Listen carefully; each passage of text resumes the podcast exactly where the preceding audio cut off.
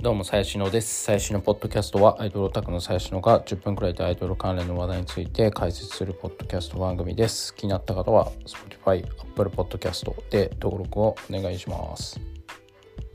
はい、えー、ということで、まあ、この土日の、まあ、話をしたいんですけれども、えっと、昨日は、えー、夜ですね、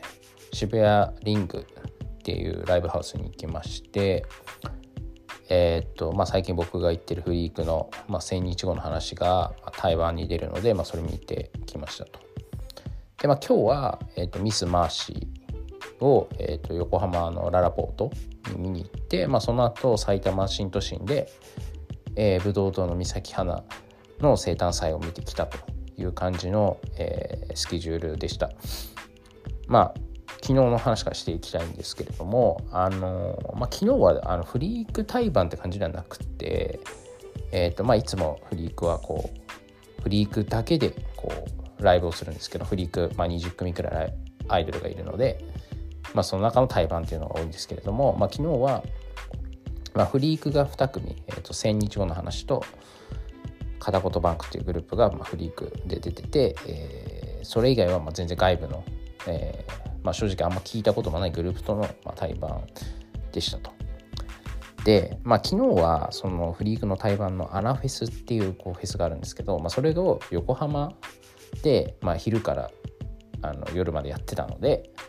で、まあ、千花とか、えー、その片言バンクは、まあ、早く終わるから、えーと、その夕方くらいに抜けてきて、まあ、夜渋谷っていう感じだったんですね。でまあってことはあのフリークのオタクっていうのは、まあ、やっぱフリークのアイドル見たいし、まあ、正直その1000日後の話とか片言バンクってこうフリーク内人気はまあ低い方なので、まあ、あんま客来ないかなとは思ってたんですよ。そのみんなその横浜にとどまると思ったので。でまあその渋谷に来る人はまあよほどこう物好きな人かなとは思ってたんですけどまあ蓋を開けてみるとあの久しぶりにですねあの2列目ができなかったっていう あのライブでした。要はえっともう入るじゃないですか。まあまあもう入るのも本当に昨日は多分5番目くらいに入場したんですけどまあ本当15人くらいバーって入ってきてでまあ1列目バーって埋まってで渋谷リングってこうだいぶ会場フロアが傾斜になってるんで 2, 2階と3階みたいな、まあ、結構見やすいっちゃ見やすい箱なんですけど狭いんですけど。まあ、1列目を待って。で2列目にポツポツあ2段目にポツポツという人がいるくらいな感じでその1階のメインフロアの、えー、1列目以外、えー、人がいないという。本当にまあ入場時開演の時に多分15人くらいしかお客さんがいなかったっていう。まあたまにあるっちゃあるんですよね。フリークもそのなんか日曜のジールシアターとか対バンのメンツが弱いと20人弱みたいな時あるっちゃあるんですけど結構渋谷リングでその体験をしたの初めて。でなおかつまあフリークもいないからその2組しか。本当にかそっててビビりましたと。でえっとね昨日はイディオムっていうグループとえー、ちょっと順番があれなんですけどトランスペアレンツっていうグループとセカモノっていうグループとバブルビビデガムみたいななんかそんなグループ、まあ、その4組が、まあ、全然知らないグループとして出ててそれを見るわけですよ。千花はなんか3番目くらいだったんで。でまあちょっとですね久しぶりなんかいつもやっぱこうフリーク対バンばっかり言ってるんでまあもう見慣れてるから、まあ、別に見てもいなくてもいいやというかなんかまあ適当な心持ちに見てられるんですけど、まあ、やっぱこう知らないグループを見るってやっぱ体力使うんですよね。あのアイドルの皆さん結構そのオタクだからアイドル好きでしょって思ってるかもしれないんですけどあのオタクだけど好きなグループは好きだけど好きじゃないグループを見るあの疲労感というかあるんですよね。あの意外とみんなこのアイドルの人は分かってないというかなんかそのどれほどこちらがこう疲弊するかっていう。でまあそれはめちゃめちゃ良ければいいんですけど、まあ、めちゃめちゃ良くないことの方が多いので特に近いは。本当に疲れるんですよね。で、えー、昨日はまあイディオムっていうグループからなんか去年の12月にできたばっかまだ2ヶ月くらいしか1ヶ月くらいしか経ってないグループが出てきて、まあ、ただあの、まあ、正直だから聞いたこともないと、えー、グループだったんでそのまあ微妙かなって思ってたんですけど、まあ、意外となんか可愛い感じの解雇多かったですね。で、なんか、まあ、帰って調べてみたら、そのイディオムってグループの子には、その今日好き、あの今日好きになりましたって、アベマでやってるあの高校生の恋愛リアリティショーに出てる子とかが出てて、で、フォロワーも1万とか、まあ、それくらいいる子もいたりとかして、あの結構、あの良かったです、そのイディオムっていうグループは。いや、ワンチャンちょっと通っても、通,、まあ、通うまではいかないけど、まあ、その結構解雇何人かいたんで、あ全然ありだなみたいなスタイルもいいしみたいな、まあ、感じでしたと。で、えー、イディオン見てでちょっとその後なんてグループだったか忘れたんですけどまあでも千花あの千花さんはですねまあ僕が今一番こうフリークで好きな、えー、白バランさんがいるグループなんですけどまあまあまあそれはまあまあでもいつも通りって感じで特に語ることはないんですけれども。であとは、まあ、バブルビビでなんちゃらっていうグループはちょっとまあノーコメントって感じであとセカオワ？あセカオじゃねえや。えっとセカモノっていうグループ多分僕なんか昔どっかの台湾で多分見たことあってなんとなく記憶にあるなみたいな感じ、まあ、ただ一番可愛いと思った子がもう今月だか来月だかに卒業しちゃうらしいんでまあのーちゃんって感じで。であの一番最後のあ,、まあ、あと片言バンクか。で片言バンクはあの最近ね新メンバーが今年に入って2人入ってでまああのお披露目の時お披露目っていうかその、うん、お披露目の時は見たんですけど、まあ、その時パフォーマンスなかったんで実際こうライブしてるところを見るのは初めてだった。新メンバーがライブしてるところを見るのは初めてだったんですけどまあ昨日はちょっとリカちゃんがねお休み黒のリカちゃんっていう、まあ、昔からいるメンバーがお休みだったので5人だったんですけどまあでもなんか悪くないなみたいな感じで、まあ、悪くないなって言うとちょっと偉そうですけどあのなんか前よりは良くなってきてるなっていう気が正直します。そのまあ、最近ねその卒業したメンバーが2人いるんですけどまあでもなんか入れ替わっあだから結構入れ替わってるんですよね。その初期の型番からするともうほとんどその古いメンバーを辞めてたので、まあ、あと1人くらいか。でまあその子が昨日休みだったのでもう実質もなんかもう新体制みたいな、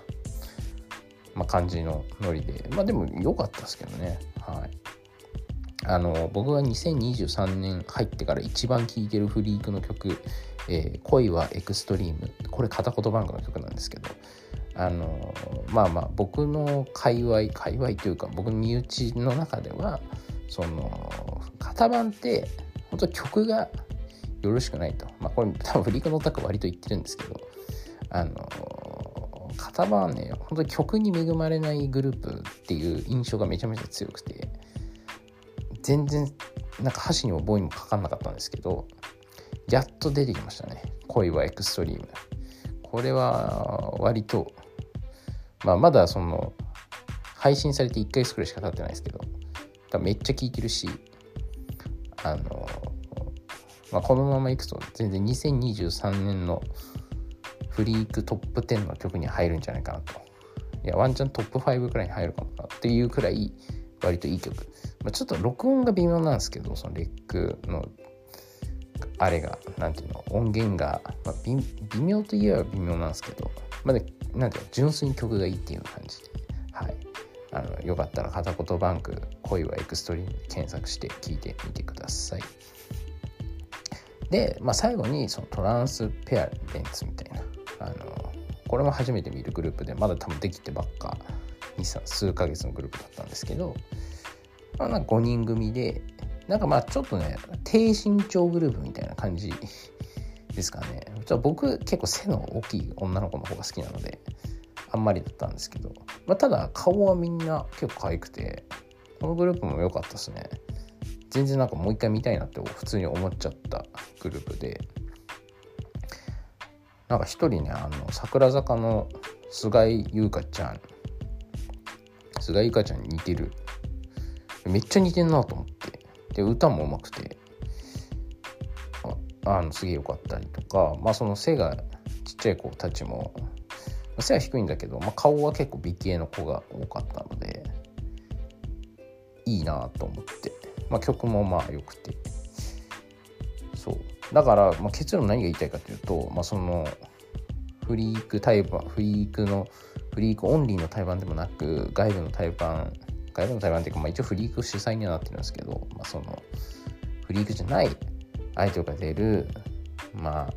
正直ね全然客がいないグループの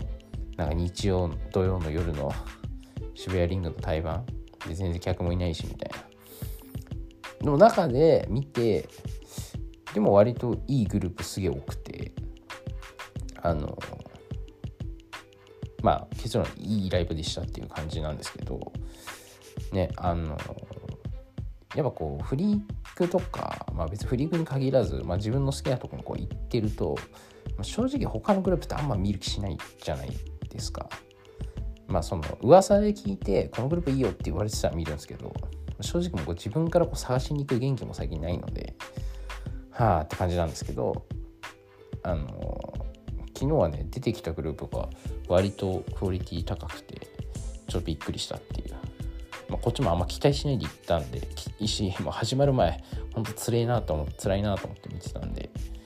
あの逆に良かったっていう感じですかね。はい。でまあその後得点会行ったんですけどあのまあちょっとねやっぱ思ったことがあってあのあちょっと話変わるんですけど、まあ、最近あのデビアンのデビラアンセムの、まあ、デビラジっていうのがまあ、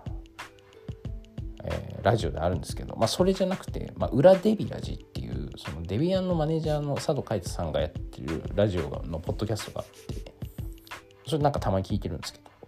まあ、その佐藤海人さんっていう人が言ってたことがあってそのコロナ禍でアイドルのクオリティを地下アイドルのクオリティはめっ結構高くなってるっていうのがあって言っててあそうなんだと思って。でまあなんでかっていうと、まあ、とにかくその運営がまあライブが減ったから結構その戦略とかあのまあ、ライブをどうしていくとかパフォーマンスどうするみたいなすごい考える時間があったと。だからそのコロナ前よりもそのコロナ禍以降にできた方のグループの方がこう客観的に見てて結構クオリティ高いグループがどんどんできているっていう話をされててへえって思ったんですけど、まあ、確かにまあそのだからたまたま昨日そのねなんか期待しないでいったと底辺対バンで意外といいグループがいっぱいいたっていう感じなんですけど、まあ、確かに言われてみると、まあ、そうなのかもなみたいな。なんかまあもう自分ももう忘れてるんですけどその昔本当にもう78年とか前とか、まあ、東京の、まあ、それこそ地下アイドルのライブとかも、まあ、行ってた時期あるんですけど、まあ、確かにその時って本当になんか衣装も全然ちゃんとしてないし曲もなんか微妙だしみたいなグループ多かったなと思うんですけど今考えれば。最近のグループって、まあ、曲もそこそこいいし顔もまあまあもちろんね地底アイドルみたいなのいるんですけど、まあ、でも大昔に比べるとだいぶ質上がってるっちゃ上がってるなと、まあ、思わなくもないかなっていう感じで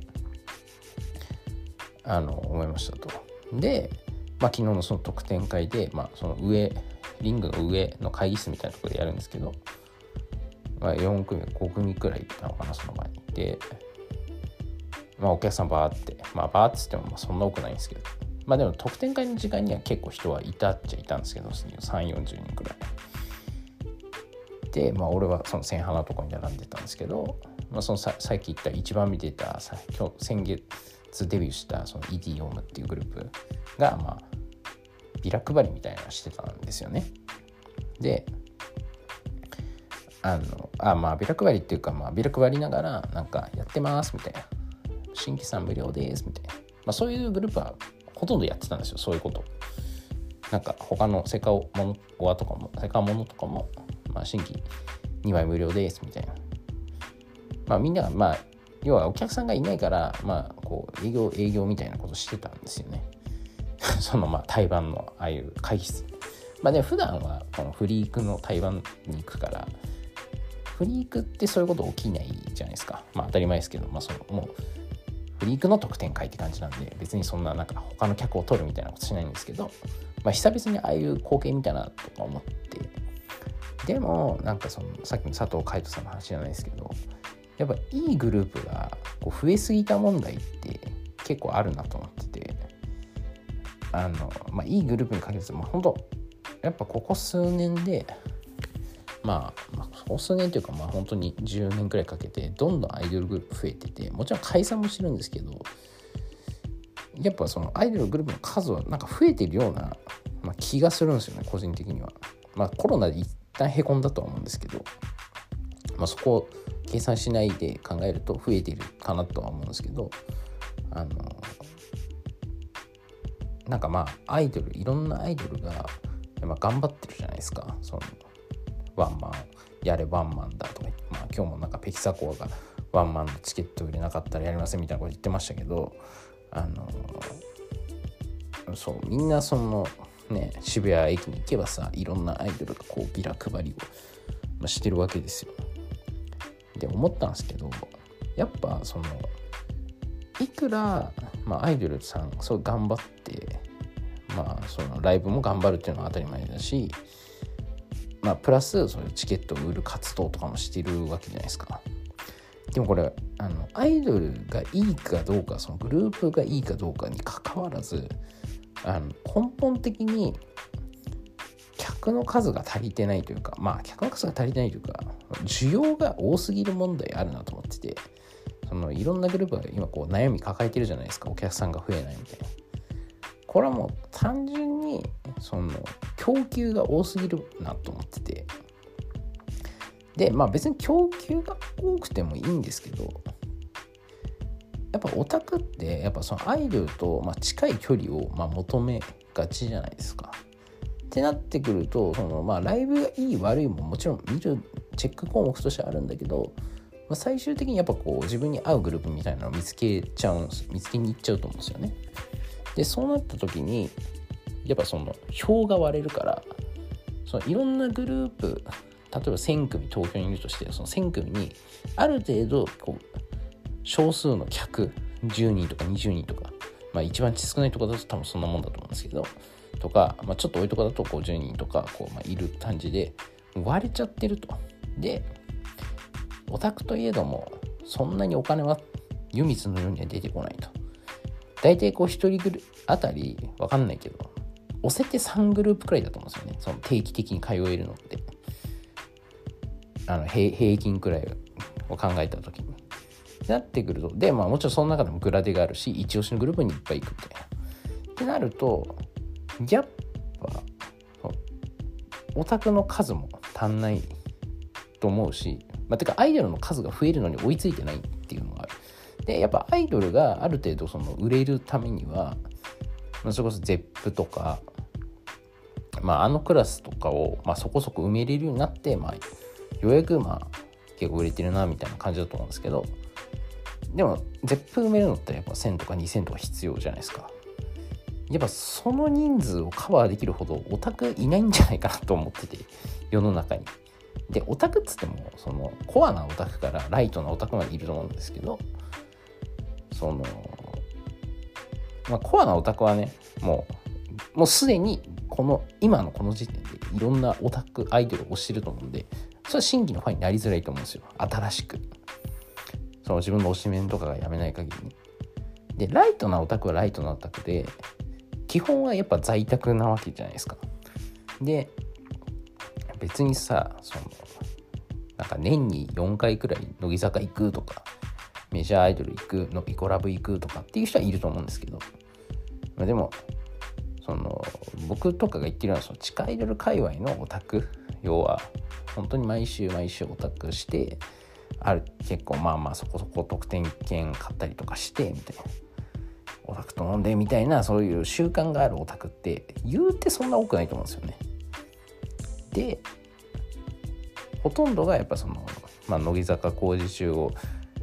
日曜日の夜に見るのが楽しみだとか、まあ、そういうライトなオタクが当たり前だけど一番多いわけですよね。で、まあ、ライブ行くとしてもやっぱその乃木坂とかそういうメジャーなとこ行くとやっぱ近いのに行くってハードル高いですからね。やっぱ想像以上に。そのオタクしたことない人が地下アイドルのライブに行くのってまあ別物のカルチャーじゃないですか。完全に。メジャーと。だからなかなか厳しいなと思って。そのビラ配りしている。そのだ要はビラ配り頑張っててだってしかもそこはもうオタクばっかりがいるからまあ渋谷駅前で配るよりはイージーなはずっちゃはずなんだけどでしかも新規無料とかやってんだけど、まあ、全然オタク行ってなくて、まあ、当たり前ですよね。自分のとこに行くので忙しいし終わったら早く帰りたいしみたいな感じだからやっぱその新規無料とかやってもなかなか厳しいんだろうなと思って。そうだからまあもう増やすお客を増やすのってめちゃめちゃ大変だろうなって。なんかオタクってなんかそうツイッターとか見てるとなんかこうすればオタク増えるとかいうアドバイスよく見かけるんですけどいやそれはまあ分かんないけど多分無理じゃねってやっぱ思いますね。そのだってそもそもさやっぱ母数がいないと増えるもんも増えないわけじゃないですか。母数がいればなんかどうにかその薄いファンの人たちをどうにか転換させるってできるかもしれないですけど多分そんないないんですよねそのアイドルの数以上に。でまあ、あとやっぱそのアイドル運営が、まあ、ここ5年くらい、えーまあ、そう SNS もあるし宣伝もできるしである程度そのアイドル運営のノウハウっていうのもフォーマット化されて、まあ、ある程度誰でもその売るのは売なんか売れるところまで行くのは難しいですけど、まあ、なんとなくそのアイドルっぽい活動ができるくらいまでは、まあ、ある程度の人たちはできるようになってるっていうところでその敷居が下がったっていう意味で言うとアイドル運営はしやすくなってアイドルの数がバンバン生まれちゃってはいるんですけど、まあ、それに要はま需要が追いついてないというかオタクは言うほど増えてないというか、まあ、増えてるのかもしれないけどまあそのいろんなとこに足を運んで得点券買ってファンになるみたいなそこまでの行動を起こす人はそんなに増えてないんじゃないかなっていうふうにあの思うのでこれはなかなか大変だなと思って。あのそうだからいくらアイドルが頑張ってもそのいやもちろんねなんかその絶対無理だとは言わないんですけどでも数年前より明らかにハードル上がってるだろうなって思いますね正直。そうだからなんかまあそのアイドルさんでも真剣にその売れ売れないこと要はファンがつかないこと多分悩んでる人いると思うんですけど多分構造の問題ですよね。だからあんまりもうアイドル単体でできることってなんかそんなない気がします正直。まあそれはもちろん個人頑張るとかいいライブをする。いやもちろんすっごいいいライブをして噂が噂を呼んでファンが増えるみたいなことはあると思いますよ。あると思いますけどそのハードルは高まってるからそうあの正直だから今からアイドルを始める人っていうのはあんま俺は進めないなと思います正直。あの大変だからシンプルに売れるまでにすげえ時間かかるし売れる確率が低くなってるから、まあ、よほどやる気とかがないと厳しいですよね。その根性がないと。そういう環境要は母数がいないからどうにもだってもうさ自分でコントロールできないことってもう無理じゃないですか。もう天に祈るしかないじゃないですか。あとは待つ。だからこれができないと厳しいってことですよね。だから今日もなんかファレンチの鳥丸さんがツイートしましたけどなんか客がゼロでみたいな。あの心折れそうみたいな。まあでも、まあ、あの人はちょっとねちょっと、まあ、別の問題があるのかもしれないですけどまあもともとインフルエンサーだしみたいな。まあでもやっぱそう。そんなにみんな手広くなんかみんな DDDD DD って言ってるけど、まあ、DD っつってもまあそんな手広く応援できるわけじゃないので時間もお金もそんな限られてるし。いやだからよほどやっぱうまい戦略を見つけないとね厳しいなみたいなまあそれでもね、まあ、絶対売れないってことはないですよもちろん。その例えばタイトル見てが北海道から TIFF のえっ、とあのステージ争奪戦でちゃんとメインステージ上がれたとか今年去年の夏ね。まああとなんか最近自分の関係で言うとそのよす柄とかはもう本当に噂が噂を読んで人めちゃめちゃ増えてるとか。でまあヒロインズとかだと、まあ、TikTok でバズって客が増えてるとかまあもちろんなんかいろんなその売れるポイントあると思うんですけどまあほとんどのアイドルにとってはなかなか大変だなみたいないろんな要素を兼ね備えてないと厳しいだろうなとは思いますね。まあ、だからそういう意味で言うと、えっ、ー、と、フリークに関して言うと、要はフリークって昨日久々にこの地底の外部対バンのライブを見ましたけどフリークってやっぱり異質だなって思いましたね。まずそのなんか久々に見たんですけどその地底地底って言ったら失礼か、まあ、その地下アイドルのフリークじゃないところのカルチャーを久々に見たんですけどまあおまあまあおじさんがすごい頑張っててそのホールとかミックスとかをなんかコスプレしてなんか派手が見てみたいな。なんか久々に見るのはこういう感じみたいな。でなんかすっげえそのなんか東京リベンジャーズのコスプレをしたおじさんとかすごい頑張っててああみたいな 感じだったんですけど、まあ、フリークってそういうオタクあんまいないじゃないですか。でフリークの時こうパッて横を見たらまあみんなこうスマホとかで撮ってるんですよね。で昨日はさすがにあんまりカメ子もいなくて、まあ、俺がカメラを構えてたくらいだったと思うんですけどでもまあ俺以外の最善の人もみんなこうカメラ構えててバーって片番の人で別に誰も騒いでないんですよ。あれってやっぱそのいわゆる地下アイドルのオタからすると全然盛り上がってないように見えると思うんですよね多分ね。だってねまあこれ聞いてる人多分フリークのオタクが多いと思うからあれだけどあのフリーク外に行くとやっぱいまだにそのミックスとかコールをすげえ頑張ってやる文化みたいな、まあ、あるじゃないですか。でもフリークって、まあ、一部そういう人たちもいますけどあんまいないじゃないですかで、まあ、最近やっぱそのあんまり声出しができないみたいな現状もあってな声出し文化が若干消え失せそうな雰囲気もあるっちゃあるじゃないですか。ってなるとあのフリークの方が俺は結構なんかそのフリークのオタクの中でもそのフリークってもう全然声出さないし全然盛り上がってないよねみたいなツイートしてる人たまに見るんですけどいやむしろそのなんかニューノーマルじゃないけどそのアフターコロナのオタク像として多分声を、まあ、別に出す人は出してもいい全然いいと思うし俺はそこに対してなんか別にいい悪いとかないんですけど別に出さずになんか見たりとかスマホで写真を撮って自分の SNS に上げるみたいななんかそっちの方がなんか今の時代に合ってるよねって正直思うんですよね。まあその別になんか盛り上げ文化が主流でも別に俺はどっちでもいいんですけど多分あのそれこそコロナ禍でオタクになった人ってまず声出せないし出し方わかんないしあのだったらそれこそなんかアナフェスとかでホールとかでなんかまあ座座ったりもできるしカメラ構えたりもできるしで別に最善だろうとかなんかそういうなんかカメラ撮影席とかもなく本当にただ純粋に平等に自由に見るみたいなまあ実際はね、まあ、純粋に平等かどうか分かんないですけど、まあ、そういうねあの建前はそうじゃないですか。ってなるとやなんかフリークはやっぱりこのコロナ禍では確かに人気になってたんですけどあのその地下アイドルから、まあ、抜けようとしてるというか、まあ、自然とこう抜け出ようとしてる感は若干そのありますね。そのライブの盛り上がりを見てて。多分いわゆる、ちょっとこれ説明が難しいですけどいわゆる地下アイドルに関して言うとあのやっぱそのコールミックスみたいなうわーってめっちゃ盛り上がる、まあ、ライブって、まあ、イメージあると思うんですけどフリークはそうじゃないとでまあそれはそれでそういうなんかそういうミックスとかコールの文化のアイドルはいると思うんですけど多分俺はフリークはそこには乗っからないだろうなっていう気が最近してますね。